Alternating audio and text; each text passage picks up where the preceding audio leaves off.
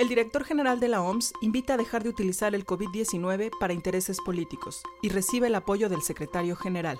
ONU Mujeres y OIM alertan sobre el incremento de discriminación contra mujeres inmigrantes durante la contingencia. Estas son las noticias del Centro de Información de las Naciones Unidas en México del jueves 9 de abril.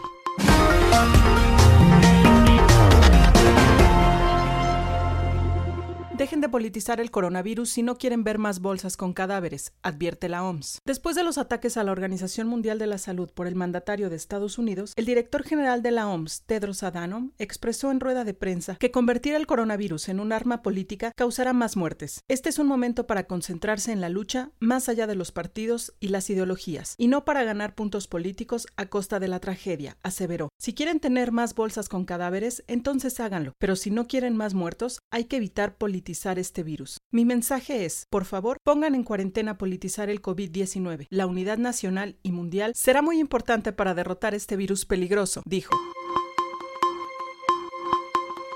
La OMS debe contar con todo nuestro apoyo, insiste el jefe de la ONU. La pandemia causada por el COVID-19 es uno de los más importantes retos a los que nos hemos enfrentado durante nuestra vida. Va más allá de cualquier crisis humanitaria, con severas consecuencias en materia de salud y socioeconómicas. La Organización Mundial de la Salud, con su personal compuesto por miles de personas, se encuentra en la línea de fuego al frente de esta crisis, apoyando a los Estados miembros y sus sociedades, especialmente a las poblaciones más vulnerables, dijo el secretario general de la ONU, Antonio Guterres. Tengo la firme convicción de que la OMS debe contar con todo el apoyo, ya que su actuación es absolutamente indispensable como parte de los esfuerzos mundiales para ganar esta guerra contra el COVID-19, aseveró el jefe de la ONU.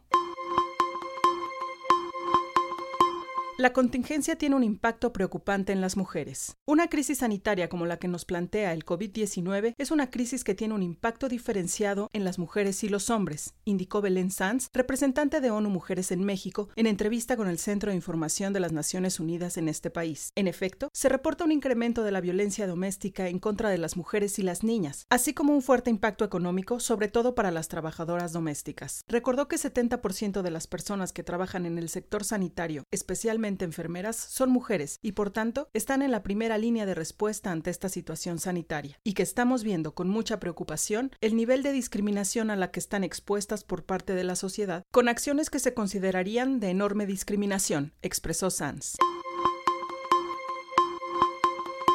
El COVID-19 no discrimina. ¿Por qué tú sí? La Organización Internacional para las Migraciones lanza una campaña en México para prevenir la discriminación en contra de personas migrantes durante la contingencia de COVID-19. Advierte contra el otro virus llamado xenofobia.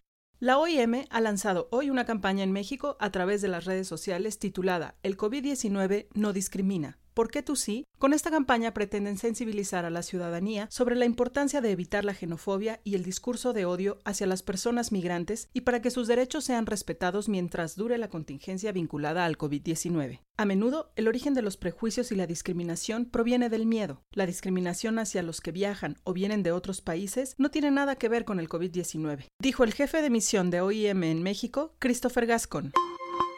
Puedes consultar más información en nuestro sitio dedicado al coronavirus en www.coronavirus.onu.org.mx y en las redes sociales encuéntranos como ONU México. Gabriela Ramírez, Centro de Información de las Naciones Unidas en México.